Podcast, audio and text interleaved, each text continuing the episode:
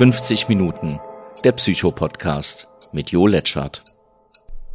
Und damit wieder mal ein herzliches Willkommen zu dem Podcast 55 Minuten Beyond Freud. Ich denke immer, das hört sich ein bisschen schwulstig an, aber sei es wie, ist witzig gemeint.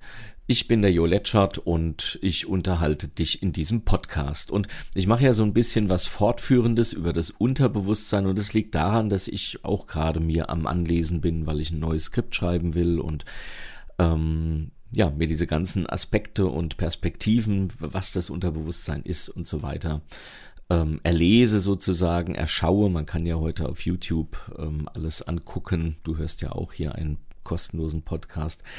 Genau, und das ist der nächste Podcast in der Folge und ich war so für mich am Sinieren und ich weiß nicht, ob du den Film Bleep je gesehen hast. Äh, Bleep, What Do We Know oder irgendwie so hieß der.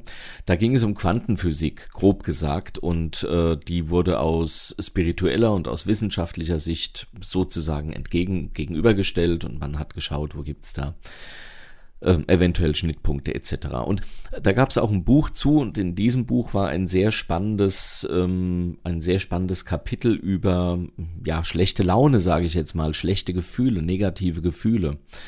Ähm, und ich kann mich noch erinnern, in diesem Buch waren diese negativen Gefühle wie so diese Fleckenmonster in der Gardinenwaschwerbung äh, und die klammerten sich an einen und der der, die Geschichte dazu war, dass negative Gefühle einen abhängig machen. Das heißt, ähm, wenn ich lange genug negative Gefühle habe, dann meine ich, das müsste so sein.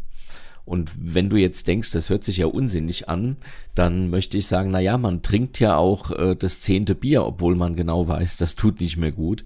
Man macht's halt, ja, weil irgendwie kickt's eben doch. Und so ist das mit negativen Gefühlen auch.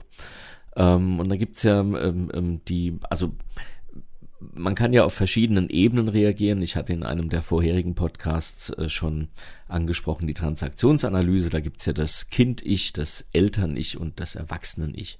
Und das Kind-Ich enthält alle kindischen Teile, kindlichen Teile, so muss es heißen. Das Eltern-Ich die Elternteile, also dieses Ermahnende und das Erwachsenen-Ich ist eigentlich das, das reflektiert antwortet. Und dann gibt's so eine Situation, da kommt der Chef und sagt, äh, Mensch, Herr Letschert in meinem Falle, ähm, die Präsentation, da fehlen noch vier Sachen, die hatte ich ähm, kurz nur erwähnt, aber ich habe sie, hab sie Ihnen gesagt, wenn Sie das bitte noch ergänzen und dann sehen wir uns ja gleich im Meeting. Äh, vielen Dank. Und dann kann ich sagen, ach, okay, habe ich nicht gehört, aber da steht's ja, okay, mache ich halbe Stunde und dann sehen wir uns. Das wäre eine Erwachsenen, äh, eine Erwachsenenreaktion, genau.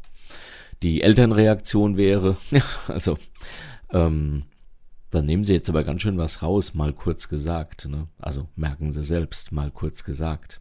Und das ist ja sowieso das Problem hier in diesem ganzen Laden. Da wird immer mal was kurz gesagt, ja. Und die anderen sollen es dann ausbaden.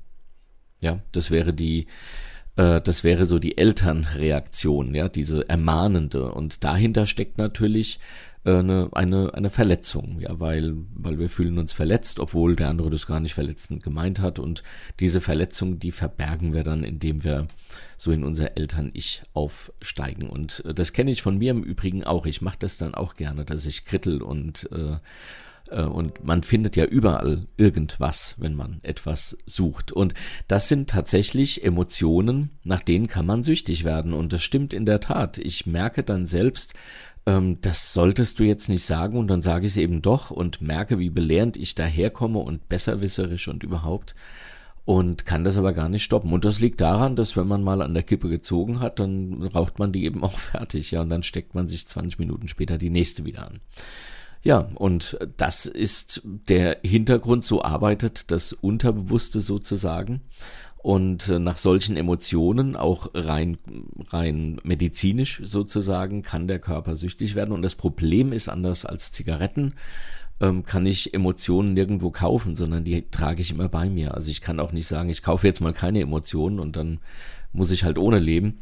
Also was ja auch doof wäre, aber jetzt, äh, wenn es um diese spezielle geht, diese Besserwisserei, ähm, sondern ich habe das immer bei mir und deshalb ist es so schwer zu widerstehen. Aber das ist in der Tat, glaube ich mal, die einzige Möglichkeit. Die einzige Möglichkeit, dem zu widerstehen, ist ihm zu widerstehen.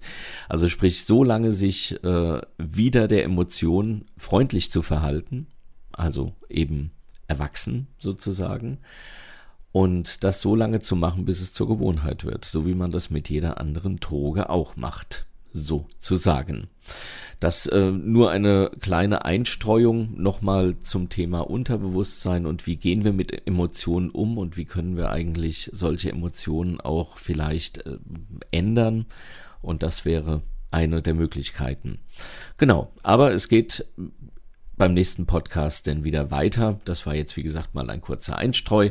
Ich hoffe, er hatte dir geholfen. Mir hat er auf jeden Fall geholfen. Und dann wünsche ich dir jetzt einen schönen Abend, Morgen, Mittag, Tag, was auch immer. Dein Jo Letschert.